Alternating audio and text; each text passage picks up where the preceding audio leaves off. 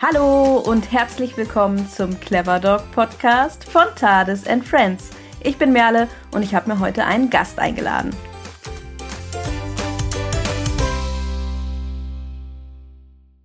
Im Jahr 2019 leben über 10 Millionen Hunde in deutschen Haushalten.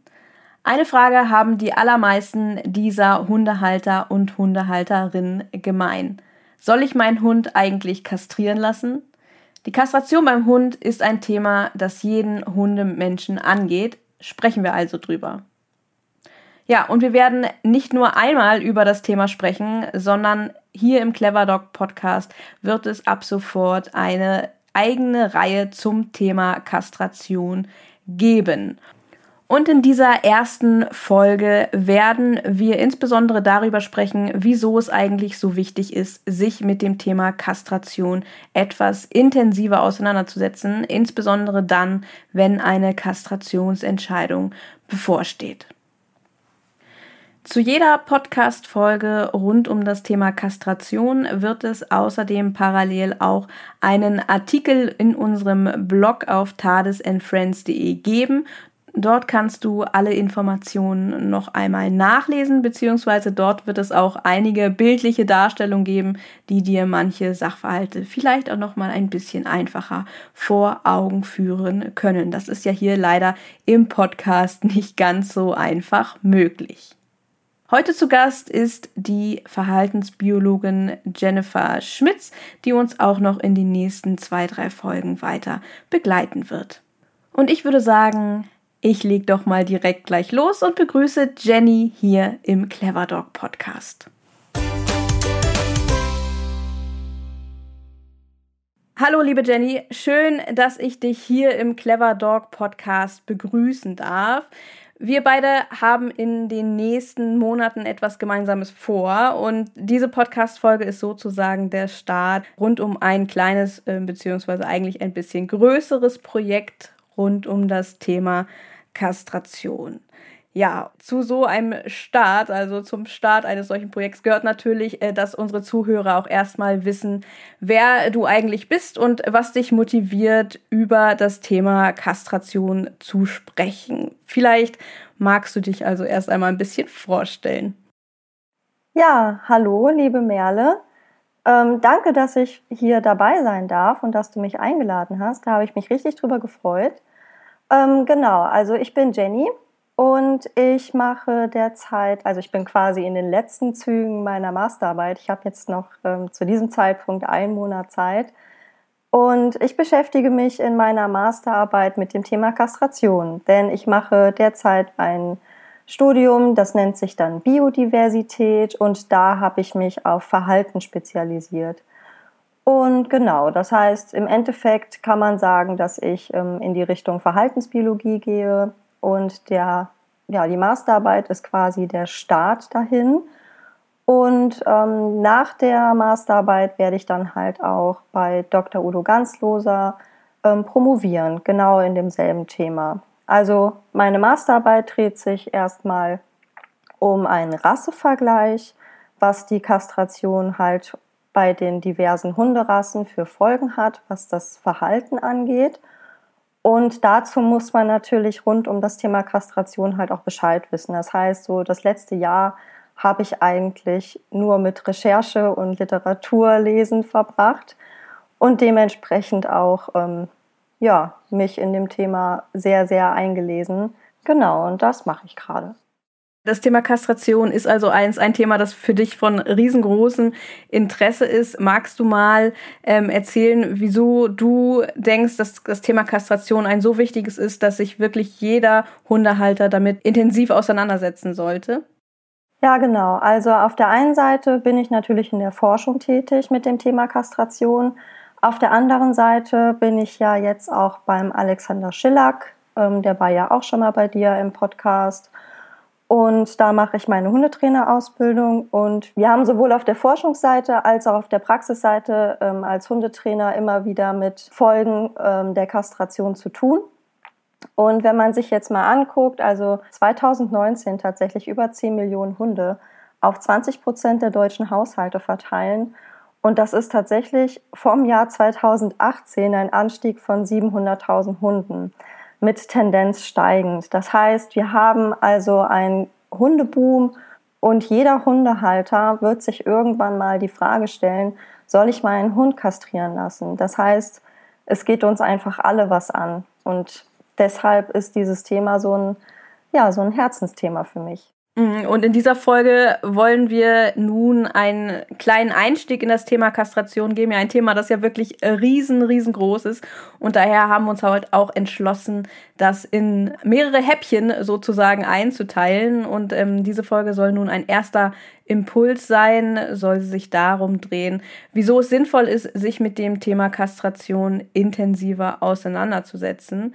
Ähm, denn leider, zumindest ist das mein persönlicher Eindruck, herrscht, wenn man jetzt mal so durch die Welt des Internets äh, forscht oder auch auf der Hundewiese mal ähm, ja, mal so den Gesprächen lauscht, dann scheint doch die Frage nach dem Wann, also nach dem optimalen Zeitpunkt einer Kastration, deutlich vorzuherrschen gegenüber der Frage, ob dann ein Hund überhaupt kastriert werden soll. Also das ist zumindest mein persönlicher Eindruck.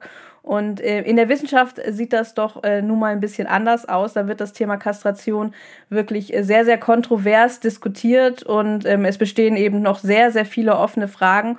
Und ja, die Situation ist dort nun mal nicht ganz so klar, wie sie, sage ich jetzt mal so, im alltäglichen Hundeleben oftmals dargestellt wird. Ja, das ist völlig richtig. Ähm, auf der Hundewiese oder auch im Hundetraining, ja, kriegt man halt sehr viel mit und die Kastration wird halt irgendwie, ja, es ist so ein bisschen wie Ohrlöcher stechen. Das ist halt völlig normal, dass man das vielleicht irgendwann mal macht.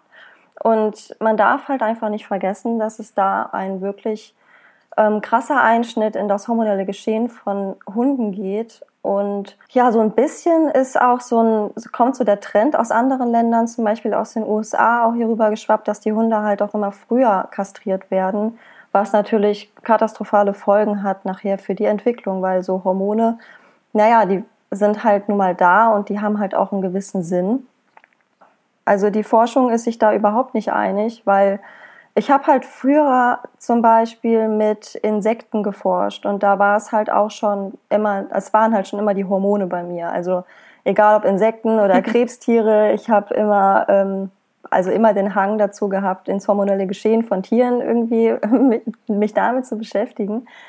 Und selbst bei den Insekten war es so, also da hatten wir teilweise ähm, diverse Hormone und wir wussten nicht, was, sind, was ist das? Wo kommt es her und was hat das für einen Sinn? Also selbst bei den Insekten weiß man es einfach noch nicht so richtig. Und bei den Hunden wird einfach dieser Einschnitt ins Leben, ich sag mal, so pauschal vorgenommen. Ähm, das wundert mich einfach immer wieder, dass man da so einfach sagen kann, okay, wir nehmen denen jetzt einfach die Hormone. Ja, dann wird ja alles wieder gut. Also das ist zum Beispiel etwas, was ich halt gar nicht verstehen kann und Wissenschaftler generell nicht verstehen können, warum mit Hormonen einfach so umgegangen wird. Mhm. Vielleicht sollte man dazu noch mal kurz sagen, weil du gerade Insekten angesprochen hast und sagst, dass es sogar da ähm, noch nicht alles erforscht wird. Ähm, Insekten, besonders einige Insekten, werden ja gerne auch als sogenannte ähm, Modellorganismen verwendet. Vielleicht magst du da kurz was erzählen, damit man sich vielleicht besser darunter vorstellen kann, so diesen Vergleich, den du gerade aufgemacht hast. Genau, also bei Insekten, da haben wir halt viele Modellorganismen, zum Beispiel, was, also mit dem Modellorganismus, mit dem ich gearbeitet habe, das war eben die amerikanische Küchenschabe auf Schlau Periplaneta americana. Und die wird schon seit einigen Jahren untersucht. Und naja, also wir haben das halt damals so gemacht, das sind halt massenspektrometrische Verfahren. Das kann man sich so vorstellen, du hast ein Gewebe, da wird ein Laser drauf geschossen und dann wird, werden dir Zahlen angegeben, die für diverse Hormone stehen. Und wenn man da in manchen Geweben einfach den Laser drauf schießt und dann kommen da Zahlen, die man nicht kennt, dann steht man da und dann denkt man, hä, was ist das denn plötzlich? Und das ist ja eigentlich ein sehr einfaches Verfahren und es ist auch ein sehr schnelles Verfahren. Und selbst bei diesen kleinen Lebewesen, die ja wirklich nicht so komplex sind wie jetzt Säugetiere, ist immer noch nicht alles aufgeklärt. Und zum Beispiel auch bei dem Modellorganismus, ähm, der Fruchtfliege oder besser gesagt Taufliege auf Schlau Drosophila melanogaster. Da wird ja auch immer noch super viel geforscht und das schon seit Jahrzehnten. Und ähm, ja, deswegen ist es für uns einfach so schwierig zu greifen, dass so bei so komplexen Lebewesen wie den Säugetieren, die ja auch, also wir funktionieren ja genauso, wir haben ja auch Hormone und die haben ja auch einen Sinn bei uns. Und dementsprechend ist es halt so schwierig zu verstehen als Wissenschaftler, dass man sich dem gegenüber so, ich sage jetzt mal, mm, ja, unverantwortlich zeigt, dass man die einfach dem Tier entnimmt und dann sich nicht über die Folgen bewusst sein möchte, sage ich mal. Vielleicht kommen wir doch jetzt direkt, bevor wir so ein bisschen tiefer in die Materie einsteigen, dazu, was nun eigentlich eine Kastration ist. Ich glaube, was auch ähm, häufig manchmal für Verwirrung sorgt, ist, was ist eigentlich eine Kastration, was ist eine Sterilisation, was ist der Unterschied. Ähm, vielleicht magst du dazu ein bisschen was erzählen. Ja, genau. Also es gibt da ja so einen Mythos, dass ähm, die Rüden kastriert werden und die Hündinnen sterilisiert werden. ja, ja ähm, das ist halt so leider nicht richtig, weil du kannst halt sowohl einen Rüden als auch eine Hündin kastrieren und sterilisieren lassen. Denn der Unterschied ist der, dass bei der Kastration eben die Geschlechtsorgane entnommen werden. Also beim Rüden wären das die Hoden, bei der Hündin wären das die Eierstöcke. Und bei der Sterilisation werden lediglich die Ausführungskanäle abgeklemmt oder durchtrennt. Also beim Rüden wären es die Samenleiter und bei der Hündin die Eileiter. Und der große Unterschied ist einfach, dass bei der Kastration eben die Sexualhormone nicht mehr aktiv sind, bei der Sterilisation hingegen schon. Und ähm, was auch noch ein Begriff ist, der häufiger in dem Zusammenhang fällt, ist äh, die sogenannte Totaloperation. Was ist da jetzt nochmal der Unterschied? Genau, also bei der Hündin ist ja die, lediglich die Kastration die Amputation von den Eierstöcken. Und bei Hündinnen wird halt einfach auch präventiv öfter mal auch die Gebärmutter entnommen. Und wenn halt nicht nur die Eierstöcke, sondern auch die Gebärmutter entnommen wird, dann spricht man in dem Fall von einer Totaloperation. Aber wenn man nur die Eierstöcke entnimmt, dann ist das die Kastration. Das sind natürlich ähm, gar nicht so kleine Eingriffe. Und in diesem Zusammenhang ähm, ist jetzt natürlich auch die rechtliche Lage interessant. Denn auch wenn manchmal der Eindruck erweckt werden könnte, dass das ganz normal ist, den Hund zu kastrieren und dass man äh, gute Gründe dazu hat, ganz so einfach ist das natürlich nicht. Und ähm, natürlich ist es rein rechtlich nicht erlaubt, äh, jederzeit nach Lust und Laune zu kastrieren. Das heißt, man braucht schon wirklich gute Gründe, um seinen Hund kastrieren zu lassen. Wie sieht die rechtliche Lage zum Thema Kastration aus? Ja, also müssen wir jetzt mal ins Tierschutzgesetz reingucken. Und zwar genauer mhm. ist das der Paragraph 6. Und der Paragraph 6 besagt, es ist verboten, Wirbeltieren vollständig oder teilweise Körperteile zu amputieren, vollständig oder teilweise Organe oder Gewebe zu entnehmen oder zu zerstören. Das heißt, hätten wir nur diesen Paragraphen, würde es ja gleichzeitig bedeuten, dass eine Kastration gänzlich verboten wäre. Aber genau deshalb sind eben im Tierschutzgesetz auch Ausnahmen formuliert. Und die Ausnahmen beziehen sich zum Beispiel auf die medizinische Indikation. Das heißt, sobald der Tierarzt sagt, dieses Tier muss kastriert werden, sind wir hier schon im Bereich medizinische Indikation. Das wären beim Rüden zum Beispiel der Hodenkrebs oder bei der Hündin ähm, eine akute und gerade in dem Moment lebensbedrohliche Gebärmutterentzündung. Und dann wäre die Kastration quasi vom Tierschutzgesetz abgedeckt. Aber wenn wir jetzt zum Beispiel sagen, ja, der Rüde hat hier einen Hoden, das heißt, der Hoden kann ähm, von Krebs befallen werden, oder die Hündin hat eine Gebärmutter und eine Gebärmutter könnte sich entzünden, dann wären wir hier im Bereich prophylaktische Maßnahmen und die sind vom Tierschutzgesetz eben nicht abgedeckt. Und ähm, es gibt natürlich noch weitere Ausnahmen des Tierschutzgesetzes, zum Beispiel auch ähm, was die Fortpflanzungskontrolle angeht. Ja, richtig. Ähm, die Fortpflanzungskontrolle steht deshalb drinne, weil man, also der Gesetzesgeber hat sich damals dabei was gedacht, und zwar die Nutztierhaltung. Ähm, bei der Nutztierhaltung hat man halt damals kastriert, aber es, also heute immer noch, aber es ist ja ein Unterschied, ob wir von Nutztieren sprechen oder von Haustieren. Das heißt, es ist tatsächlich so, dass im Gesetz auch drinne steht, dass immer die schonendste Maßnahme gewählt werden muss. Und das wäre dann beim Hund eben zum Beispiel das Wegsperren oder halt irgendwie anders drauf aufpassen, weil man halt die tierschonendste Maßnahme nehmen muss. Das heißt, der Hund ist von diesem Gesetz, also was die Fortpflanzungskontrolle angeht, ausgeklammert. Und wenn es einem zum Beispiel wirklich nur um die reine Fortpflanzungskontrolle geht, könnte man das Tier ja auch sterilisieren und nicht kastrieren. Rechtlich sind Hundehalter und Hundehalterinnen ähm, und entsprechend auch Tierärzte nun eigentlich gar nicht so frei darin zu kastrieren. Ähm, doch viele Halter und Halterinnen haben entsprechend doch Gründe, ihren Hund kastrieren zu lassen. Und es werden ja auch noch reichlich Hunde kastriert heute. Ähm, was sind es denn für Gründe, aus denen die Hunde kastriert werden? Ja, da ist es halt tatsächlich egal, in welche Studie man reinguckt. Ähm, ich mache ja derzeit auch eine eigene Studie und ich habe Stand heute sind es 920 Teilnehmer. Und in meiner Studie habe ich halt auch dann die Frage gestellt nach dem Kastrationsgrund.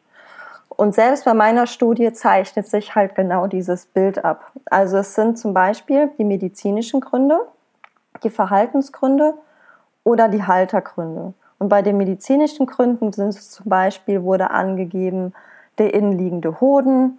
Bei den Verhaltensgründen haben wir ganz oft aggressives Verhalten. Und bei den Haltergründen haben wir halt ziemlich oft die Antwort Regelblutung. Das heißt, die Hündin, die blutet halt nun mal während der Läufigkeit. Und dann, ja, wenn der Teppich halt vollgeblutet wird, dann ist das quasi ein Haltergrund, weswegen die Hündin dann kastriert wird. Hm, das heißt, wenn du von Studie sprichst, das sind dann ähm, Umfragen, die an einer gewissen Zahl von Hundehaltern ähm, ausgewertet werden. Genau. Also da haben wir jetzt zum Beispiel ähm, Mertens und Unshelm hat da auch schon eine Studie gemacht oder äh, so eine Umfrage von Gabriele Niepel oder halt meine. Also ich kann ja selber auf meine eigene Studie hier drauf gucken und das auswerten. Und es sind immer die gleichen Gründe, ja. Nun ist es natürlich so, die von dir genannten Gründe, die fallen jetzt natürlich nicht alle unter die ähm, vom Tierschutzgesetz, sage ich jetzt, erlaubten ähm, Ausnahmeregelungen, sage ich es mal so. Das ist natürlich dann ein, ähm, ich sage jetzt mal, schon ein Konflikt. Ja, das ist richtig. Also die meisten Gründe, die hier aufgeführt werden, jetzt im Bereich zum Beispiel, ne, also medizinische Indikation wäre ja eben eine Maßnahme, die ja vom Tierschutzgesetz abgedeckt wäre. Aber die meisten Gründe, die hier angegeben werden, sind eben prophylaktische Maßnahmen. Zum Beispiel Scheinschwangerschaft, Pyometra. Geht halt gar nicht so um diese akuten Erkrankungen. Ne? Wenn du jetzt zum Beispiel sagst, okay, mein Rüde hat jetzt Hodenkrebs, die mussten halt abgenommen werden, sondern dann steht da halt, ähm, na gut, bei den Rüden sowieso. Also da, das ist ja auch so eine Sache. Ne? Bei den Rüden ist es irgendwie immer, sind es die Verhaltensgründe, bei den Hündinnen eher die medizinischen Gründe. Und da denkt man, also da könnte ich jetzt natürlich auch eine provokative Frage stellen. Ähm, ist es nicht auch wichtig, bei den Rüden mal auf die medizinischen Gründe zu gucken? Wenn es doch nur genau darum geht ähm, und nicht etwa aus Verhaltensgründen. Also ne, die provoka äh, provokative Frage könnte ich natürlich auch stellen, weil Rüden, da wird halt nie gesagt, ja, ich habe Angst, dass mein Rüde Hodenkrebs bekommt, deswegen werden die Hoden abgenommen, sondern nee, mein Rüde zeigt halt auch Klassiker, dominantes Verhalten. Ähm, ja, und deswegen müssen halt die Eier ab. Das heißt, ähm, zusammenfassend ist durch die ähm, unterschiedlichen Studien beziehungsweise Befragungen, die du aufgeführt hast, ähm, das Bild zu zeichnen, ähm, dass Hündinnen hauptsächlich oder vorwiegend aus medizinischen Gründen ähm, und Rüden vordergründlich aus Verhaltensgründen kastriert werden heutzutage. Genau. Und da wären zum Beispiel also das findet man zum Beispiel unter den, also bei den Rüden jetzt, die Verhaltensgründe, dann steht da halt aggressives Verhalten, dominantes Verhalten oder einfacheres Handling. Also das sind jetzt tatsächlich die Antworten, die ich aus meiner eigenen Studie habe. Die habe ich hier gerade vor mir. Dementsprechend, äh, Oder Rammelverhalten, stimmt, steht hier auch noch. Genau. Wenn wir jetzt mal noch ganz kurz bei der Hündin bleiben, ähm, du hast ja angesprochen zum Beispiel die Vorbeugung ähm, von Gebärmutterentzündungen oder Gesäugetumoren oder Scheinschwangerschaft. Dem im Detail werden wir uns nochmal in einer nächsten Folge widmen. Aber um das mal kurz anzusprechen, ähm, du hast schon gesagt, die vorbeugenden Maßnahmen, die sind vom Gesetz letztendlich nicht abgedeckt, aber dennoch ähm, wird äh, auch hier aufgrund dessen kastriert, was natürlich ein Konflikt, ein Problem ist, etwas, was eigentlich gesetzlich nicht vorgesehen ist. Dennoch können auch diese, ich meine, du hast gerade schon gesprochen von einer akuten Gebärmutterentzündung oder halt auch eben von ähm, akuten Gesäugetumoren. Aber wenn wir jetzt mal zum Beispiel das Thema Scheinschwangerschaft ansehen, da kann es natürlich auch, ich sag mal so, Scheinschwangerschaft ist ja ein ganz äh, normales Auftreten, das haben alle Hündinnen. Nur bei manchen kann es halt wirklich so arg ausgeprägt sein, dass es dann ähm, auch wirklich akut ist. Das rechtfertigt natürlich nicht, dass jede Hündin, weil nun mal jede Hündin schein schwanger wird, beziehungsweise den Prozess einer Scheinschwangerschaft durchläuft, ähm, kastriert werden sollte. Aber bei manchen kann es natürlich so extrem sein, ähm, dass sich das wirklich sehr negativ auf den Hund auswirkt und dann wäre doch auch der richtige Zeitpunkt mal zu überlegen, wie sieht denn sozusagen diese Kosten-Nutzen-Rechnung aus? Ähm, macht es Sinn, hier über eine Kastration nachzudenken oder nicht? Ja, genau. Also erstmal muss man sich halt klar machen, dass die Scheinschwangerschaft ähm, bei allen Hundeartigen eben eine ganz normale, also es handelt sich dabei nicht um eine Krankheit, sondern ich sage halt ganz gerne immer dazu, für mich ist es ein Meisterwerk der Evolution. Ähm, also alle Hundeartigen haben das und man muss halt auch nochmal unterscheiden, ist die Hündin gerade scheinschwanger oder befindet sie sich in der Scheinmutterschaft. Das sind eben nochmal zwei unterschiedliche Aspekte. Und wenn man in der Scheinschwangerschaft Probleme hat, wie zum Beispiel, ähm, also eine Hündin ist eben in der Scheinschwangerschaft, die direkt nach der Standhitze ist, ähm, Stress- und Angstanfälliger. Und da muss man dann halt ganz klar sagen, kommt hier die, ähm, die, kommt hier der Hundehalter nochmal mit rein. Weil das ist nämlich auch eine subjektive Wahrnehmung des Hundehalters, was überhaupt ähm, als Problem wahrgenommen wird. Ich sage immer ganz gerne, wenn meine Hündin woanders gelandet wäre, wäre die wahrscheinlich schon genau aus diesen Gründen kastriert worden. Aber für mich, ich sehe das halt einfach anders. Ich, mir ist es halt auch relativ egal, dann dann jammert die halt mal oder den will die halt nicht mal gerne raus oder so. Das ist mir dann halt auch relativ wurscht. Ich weiß halt, das ist immer noch normales Verhalten und das wird sich dann halt einfach in den nächsten Wochen widerlegen. Und da muss man halt auch immer gucken. Also nicht nur die Probleme der Hündin, sondern auch, wie wird es vom Hundehalter subjektiv wahrgenommen, weil das ist nämlich auch eine ganz, ganz entscheidende, ähm, ein ganz entscheidender Punkt. Das heißt, würdest du jemandem, der halt jetzt ähm, unabhängig, sage ich jetzt mal von dem Grund, ob das nun eine Scheinschwangerschaft oder eben auch Verhaltensgründe, darauf können wir gleich noch mal kurz zu sprechen kommen, äh, wenn hier Problematiken vorliegen, ähm, dass du klar jemandem sagen wirst, lass dich beraten von jemandem, der sich mit dem Thema auskennt und ähm, wege dann ab, ob der Nutzen gegenüber den Kosten, also den, ähm, ich sage jetzt mal, den Nebenwirkungen oder die Auswirkungen, die das eben halt auch ähm, auf den Körper und auf ja, das Leben des Hundes haben kann, dass man das halt dann ähm, wirklich, ähm, ich sag jetzt mal, möglichst neutral von jemandem bewerten und abwägen lässt? Absolut. Also ich würde halt A natürlich den Tierarzt konsultieren, aber B würde ich halt auch immer einen Hundetrainer mit ins Boot nehmen, weil die sich halt eben auf das Verhalten spezialisiert haben. Und das ist ja deren täglich Brot, sage ich mal. Und wenn man beispielsweise zu einem Hundetrainer geht und dann sagt, hey, meine Hündin zeigt aggressives Verhalten, und dann würde der Hundetrainer zum Beispiel auch fragen, zeigt die das jetzt zum Beispiel rund um die Läufigkeit oder zeigt sie das ganzjährig? Ne? Das ist ja schon mal eine entscheidende Komponente. Und wenn ich da mal einen Tierarzt ähm, zitieren darf, bei dem ich neulich war, der hat zu mir gesagt, ja, ist eigentlich egal, auch wenn sie jetzt ähm, ihre Hündin wegen vermeidungsorientierter Aggression nicht kastrieren lassen wollen, früher oder später liegen sie eh alle bei mir auf dem Tisch. Ne, also da muss man halt auch immer vorsichtig sein, ähm, bei wem man sich beraten lässt. Wenn man ein schlechtes Bauchgefühl hat, sollte man da auf jeden Fall Abstand von nehmen und sich auch mehrere Meinungen einholen. Und man muss halt eben genau, wie du sagtest, diese Kosten-Nutzen-Rechnung immer im Blick halten. Das heißt, habe ich halt ein Problem mit meiner Hündin während der Läufigkeit und habe ich aber noch andere Baustellen. Das heißt, in meinem Fall wäre es zum Beispiel die vermeidungsorientierte Aggression, die sich eben ganzjährig zeigt gegenüber ähm, ja, irgendwelchen Problemchen in dem Fall während der Läufigkeit.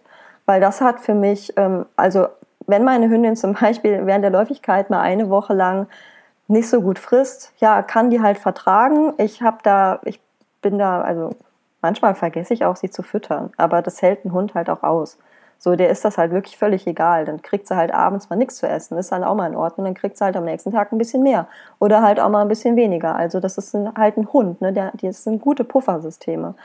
Ähm, und dann habe ich auf der anderen Seite aber einen ganzjährigen Stress, wenn sie halt eben ihre Sexualhormone nicht hätte und wenn ich die dann halt kastrieren lassen würde. Das heißt, ich muss das immer abwägen gegeneinander was du gerade schon so ein bisschen angedeutet hast, es ist natürlich absolut nicht einfach, ähm, den richtigen Ansprechpartner zu finden. Sowohl ähm, im Tierarztbereich, da halt auch hier es auch Vertreter gibt, die halt, ich sag jetzt mal, ähm, in unserer oder aus unserer Sicht zu schnell die Entscheidung hin zu einer Kastration ähm, treffen, aber eben auch bei Hundetrainern ist sicherlich nicht jeder Hundetrainer zum Thema Kastration ähm, wirklich Experte ist und sich hier auch sehr intensiv mit auseinandersetzt. Also aus meiner Sicht, jetzt aus meiner ganz persönlichen Meinung, ähm, denke ich, dass es wichtig ist, sich jemanden zu suchen, der mit seinen Aussagen nicht ganz so pauschal und absolut ist, weil das ist etwas, wo ich persönlich immer sehr hellhörig werde, wenn jemand einem nicht versucht, versucht, etwas abwägend zu erklären, sondern pauschal sagt, so, meine, deine Hündin scheint äh, oder deine Hündin äh, könnte an einer Gebärmutterentzündung erkranken, kastriere sie, das ist der einzige Weg. Das wäre halt zum Beispiel etwas, wo ich persönlich immer sehr hellhörig werden würde. Absolut. Also wenn jemand hingeht und sagt, ach so, dein Hund ähm, zeigt aggressives Verhalten, ja, dann kastrieren. Ach so, dein Hund ähm, frisst nicht, ja, dann kastrieren. Aber zum aggressiven Verhalten kann es halt auch andere Gründe geben und warum ein Hund nicht frisst, kann es halt auch andere Gründe geben. Also wenn man, wenn man an jemanden gerät, der Dinge ähm, emotional sieht oder nicht differenziert betrachtet oder eben mal Vor- und Nachteile bespricht, dann würde ich da auf jeden Fall einen großen Bogen drum machen. Ja, und ich denke, in dem Zusammenhang kommen wir vielleicht auch noch mal ein bisschen auf ähm, das Thema Verhalten zu sprechen. Da haben wir eben schon ein bisschen, oder hast du eben schon ein bisschen angeführt. Ähm, gerade bei Rüden scheint ja wirklich oder scheinen gewünschte Verhaltensänderungen mit ein großer Grund für Entscheidung zur Kastration ähm, zu sein. Doch wie sieht das eigentlich aus mit der Forschung und mit der Wissenschaft? Sind denn diese Hoffnungen, sage ich jetzt mal, auf Veränderungen eigentlich wirklich so begründet und gibt es da wirklich wissenschaftliche Grundlage für? Nee. das ist ein Problem, weil also gerade aktuell ähm, habe ich einen Studienkatalog von über 8000 Studien. Ähm, der ist dann von meiner Arbeitsgruppe, den ich gerade bearbeite. Und die meisten Studien, die sind einfach über die medizinischen Sachverhalte. Aber ums Thema Verhalten, da, das steckt halt noch total in den Kinderschuhen. Also die ähm, ersten Studien so ähm, so die Vorreiter, das war tatsächlich dann auch, ähm, das hat mir die Karina Kolkmeier erzählt, das ist meine Betreuerin von meiner Masterarbeit, die sich halt mit dem Thema Kastration und Verhalten, ähm, mit dem Thema setzt sie sich auseinander. Und sie meinte auch, es ist halt total schwierig, da irgendwas zu finden, weil die meisten Sachen halt eben einfach medizinisch betrachtet werden. Und vom Verhalten, ja, es ist halt einfach auch schwer, Verhaltensstudien zu machen, ähm, es ist halt wesentlich einfacher, in irgendwelche Dateien reinzugehen oder Karteien von irgendwelchen großen Tierarztpraxen oder von Kliniken oder Universitäten. Da gibt es eben registrierte medizinische Daten, die man halt ranzieht, um Studien zu machen. Aber beim Thema Verhalten ist es halt auch super schwer, diese Studien überhaupt erstmal zu machen. Und dementsprechend gibt es einfach auch noch so wenig. Ja, und ähm, wir sind das gerade so ein bisschen am Anleiern, dass da so mal ein bisschen mehr passiert. Aber es ist halt total schwer, überhaupt solche Aussagen zu treffen, weil eben auch die Anzahl an den Studienteilnehmern, was Verhaltensstudien angeht, die ist halt sehr gering. Und ich bin mit meiner Studie mit ähm, knapp 1000 Teilnehmern schon richtig gut dabei. Also hätte auch keiner gedacht, dass ich so viel Teilnehmer irgendwie zusammenbekomme. Aber wenn ich jetzt mir Karinas Studien angucke, da haben wir halt teilweise äh, Videomaterial von, ich sag mal, 50 Hunden und 17 davon können wir halt wirklich auswerten, weil das Videomaterial tatsächlich dann wissenschaftlichen Standards, ähm, ja, die, also, ne, entspricht, die, ja. entspricht, genau, richtig. Und das ist halt super schwierig. Wir haben sehr, sehr wenig Daten und es muss halt einfach viel mehr passieren in dieser Verhaltensregion, ne? was das für Auswirkungen überhaupt auf das Verhalten hat.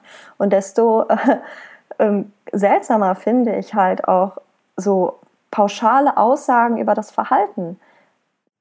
Ja, Verhaltensforschung an sich ist ja sowieso schon ein sehr, sehr komplexes äh, Themenfeld. Katastrophe. Ich kenne das ja zum Beispiel auch, ähm, wenn wir jetzt zum Beispiel ähm, aus der Genetik und gerade wenn es um Verhalten und Genetik geht, das ist da auch äh, sehr, sehr komplex und das ist ja sehr ähnlich auch, ähm, oder kann man eine Parallele sehen, wie zum Beispiel Kastration und Verhalten. Letztendlich ist das ja eine Aneinanderkettung diverser Fragestellungen, die sich aufeinander beziehen. Und ähm, alleine schon die Fragestellung, wieso prägt sich ein bestimmtes Verhalten aus, die ist ja alleine schon sehr, sehr komplex darzustellen und sehr, sehr schwierig Furchtbar. zu objektivieren. Dann wiederum hat man die Frage, wie genau funktionieren sozusagen die Einzelteile dahinter, die zu einer bestimmten Ausprägung eines bestimmten Verhaltens führen. Und das ist ein ultra komplexer Aufbau, so ein bisschen für diejenigen, die sich jetzt noch nicht vielleicht darunter was vorstellen können, wieso das eigentlich so komplex ist. Das ist wirklich sehr, sehr schwierige Forschungsfragen, die, wie du gerade sagst, auch darauf angewiesen sind, dass bestimmte Daten vorhanden sind. Und viele dieser benötigten Daten stehen eben einfach nicht so einfach zur Verfügung. Weil ganz davon zu schweigen, dass ähm, das natürlich auch, wo wir jetzt wieder bei Genetik sind, sich ähm, teilweise bei unterschiedlichen Rassen eben auch noch sehr unterscheiden kann. Und das macht das Ganze wieder noch komplexer. Ja, da kann ich dir mal ein schönes Beispiel zu sagen, weil vor der Kastration hatte ich tatsächlich ein anderes Masterarbeitsthema. Ähm, ich wollte eigentlich meine eigene Verhaltensstudie mit Hunden machen, aber durch Corona habe ich das nicht hingekriegt. Und deswegen bin ich dann in der kompletten Datenanalyse gelandet und konnte mich dann quasi, konnte mir aussuchen, welches Thema ich nehme. Und dann dachte ich, ich darf Kastration machen, das darf ich wirklich. Oh, das würde ich gern machen. Also es war halt wirklich auch schon vorher ein Herzensthema von mir. Und dann war ich natürlich über die Corona-Situation mehr oder weniger ziemlich erfreut, dass ich das dann halt auch machen durfte. Aber mein anderes Masterarbeitsthema, was ich vorher hatte, das ging darum, ähm, wie reagieren Hunde eigentlich auf Wolfskot? Weil der Wolf ist ja ein Prädator. So, und ein Hund, es wird halt super oft schon eingesetzt ähm, oder ist halt gerade auch in Deutschland im Kommen, dass es eben Hunde gibt, die im Natur- und Artenschutz unterwegs sind und eben Wolfsmonitoring machen.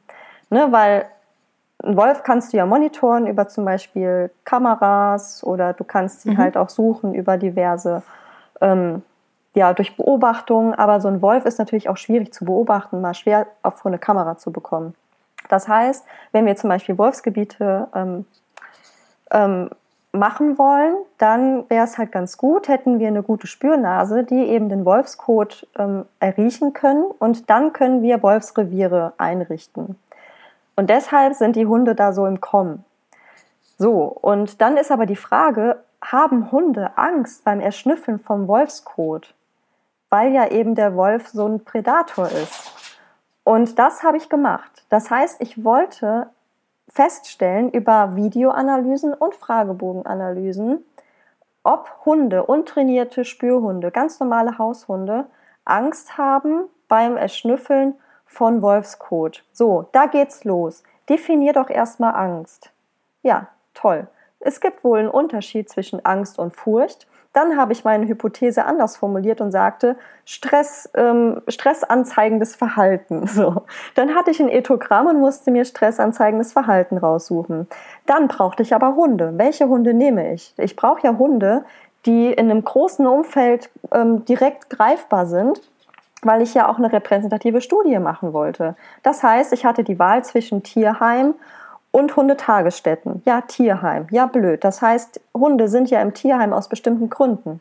Das heißt, diese Gründe, diese Variable wäre einfach viel zu komplex gewesen, so dass ich mich dann dafür entschieden habe, Hunde in der Hundetagesstätte zu beobachten.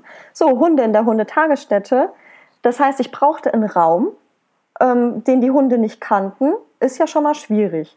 Weil du kannst ja nachher sagen, ah, der Hund zeigt stressanzeigendes Verhalten, nachher in meinen Videoanalysen, aber es kann ja alles Mögliche, Mögliche sein. Bin ich der Auslösefaktor? Ist der Raum der Auslösefaktor? Ist es der Duft in dem Raum? Es gibt ja tausend verschiedene Möglichkeiten und ich möchte es ja auf diese einzige kleine Variable runterbrechen. Der Hund zeigt stressanzeigendes Verhalten nur aufgrund vom Wolfscode. Und wenn man sich mal überlegt, was das jetzt alles, was man sich da überlegen muss, welchen Kontext man da zusammenbauen muss, welche Variablen man da alle mit einbeziehen muss, dann merkt man, glaube ich, erstmal, wie schwierig so eine klitzekleine Frage überhaupt zu beantworten ist. Und dann, wenn man mhm. jetzt das weiterspinnt und sagt, was hat die Kastration für Folgen ähm, für, für das Verhalten von Hunden?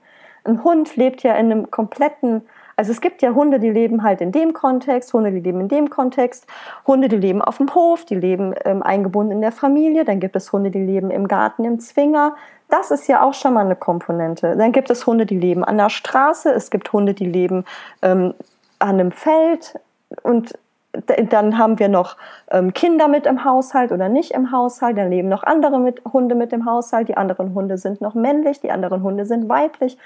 Also es gibt so viele verschiedene Komponenten, die man einfach bei diesen Studien immer im Hinterkopf behalten muss und die man tatsächlich nachher auch mit einbezieht in die Untersuchung. Und das ist einfach sehr, sehr komplex. Und deswegen verstehe ich auch, warum man als Verhaltensbiologe sagt, ich möchte mich mit diesem Thema nicht befassen, denn ich möchte ja auch irgendwann mal publizieren. Und das ist ziemlich aufwendig, mit genau diesem Thema in der Verhaltensstudie zu publizieren. Ja. Ja, das ist, das ist ganz gut. So hast du ganz gut anschaulich mal erklärt, wie komplex ähm, eigentlich so ein Vorangehen ähm, bei so einer Thematik rund um das äh, Verhalten eigentlich ist.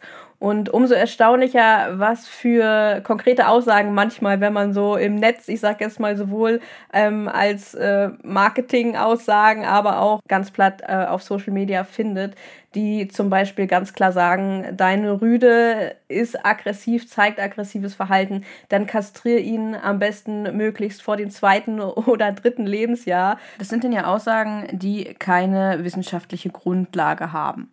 Nee, wie will man das ja auch testen? Also mich würde jetzt, also die erste Frage, die ich da hätte, wie hat man das getestet? Also ich würde mir erstmal die Methodik immer angucken. Und dann, wenn man aber weiter guckt, dann sieht man, okay, es gibt gar keine Quellenangabe. Warum gibt es keine Quellenangabe? Ja, weil es diese Quellen halt nicht gibt. Die existieren halt einfach nicht. Und das ist halt ein Problem. Ja, das heißt, man muss mit solchen Aussagen wirklich, wenn man denn auf sie trifft, auch wirklich sehr, sehr vorsichtig sein und ähm, wirklich im Hinterkopf haben, dass das wirklich Themen sind, die sind wissenschaftlich eben noch nicht geklärt und da wird sich sicherlich in den oder hoffentlich in den nächsten Jahren, Jahrzehnten noch viel Arbeit tun. Man kann auf jeden Fall damit rechnen, dass sich rund um das Thema Kastration ähm, auch noch einiges verändern wird und ähm, dass eben die Forschungslage nicht so einfach ist, wie vielleicht manchmal der Eindruck ähm, erweckt wird. Korrekt. Ja, vielleicht mal um so ein kleines Fazit so zum Schluss unserer ersten Folge zu ziehen. Eine Kastration ist kein kleiner Eingriff, sondern eher ein sehr großer Eingriff. Letztendlich handelt es sich um eine Amputation innerer Organe, ähm, die nicht nur erheblich, sondern eben auch irreversibel äh, eingreifen in das Leben des äh, Hundes. Und daher sollte man sich doch wirklich ernsthaft überlegen, ob die Frage nach dem Ob und nach dem Warum nicht ähm, eher in den Vordergrund rücken sollte und die Frage nach dem Wann, also nach dem optimalen Zeitpunkt, dann vielleicht erst, ähm, ja, erst ein bisschen in den Hintergrund rücken sollte. Und dass man wirklich Einzelfälle betrachten sollte und ähm, wirklich auch eine Kosten-Nutzen-Rechnung aufmacht und gerade eine Kosten-Nutzen-Rechnung im Sinne des Tieres. Und damit es überhaupt möglich ist, solche Entscheidungen zu treffen, sollte man sich wirklich auch ähm, dem Wissen anderer, die wirklich sich auf dem Gebiet auskennen, bedienen, sich beraten lassen, sich gut informieren und eben auch im Hinterkopf haben, dass gerade was zum Thema Verhalten eben wissenschaftlich noch lange nicht alles behandelt oder geklärt ist. Und ähm, auch wenn der Eindruck hier eben, wie ich gerade schon gesagt habe, gerne mal erweckt wird und dass man sich wirklich bewusst wird, ähm, dass die Kastration von Hunden in der Wissenschaft eben nach wie vor kontrovers diskutiert wird. Das ist ein schönes Fazit. Ja, in den nächsten Podcast-Folgen werden wir hier dann auf einige Themen, die wir heute hier angesprochen haben, noch ein bisschen, also in den nächsten Podcast-Folgen dieser Reihe, werden wir dann auf unterschiedliche Fragestellungen, die wir hier ähm, schon aufgeführt haben, zum Thema äh, Kastration des Rüden und Kastration der Hündin ein bisschen näher drauf eingehen und auch die Nebenwirkungen und ähm, auch das Thema Frühkastration ein bisschen näher unter die Lupe nehmen. Und ich freue mich, dich auch dann wieder begrüßen zu dürfen, Jenny. Ich freue mich auch. Dies war also die erste Folge unserer neuen Kastrationsreihe. Ich hoffe, sie konnte dir einen Einstieg in das Thema geben und vor allem auch Aufschluss darüber geben, wieso es so wichtig ist, sich mit dem Thema Kastration intensiver auseinanderzusetzen. Zumindest dann, wenn eine Kastrationsentscheidung bevorsteht. Nächsten Monat wird es dann die nächste Folge zum Thema Kastration geben und dann setzen wir uns ein wenig intensiver mit der Kastration der Hündin auseinander. Wenn du jetzt nochmal nachlesen möchtest, worüber wir eigentlich in dieser Podcast-Folge gesprochen haben, oder falls du Informationen hieraus mit anderen teilen möchtest, dann lohnt es sich mal in unserem Blog auf tadesandfriends.de vorbeizuschauen. Da gibt es auch passend zu dieser Podcast-Folge einen neuen Artikel. Den verlinke ich natürlich auch in der Beschreibung dieser Podcast-Folge. Ja, und ich freue mich natürlich nicht nur, Jenny bald wieder hier begrüßen zu dürfen, sondern ich freue mich natürlich auch, wenn du dann wieder mit dabei bist.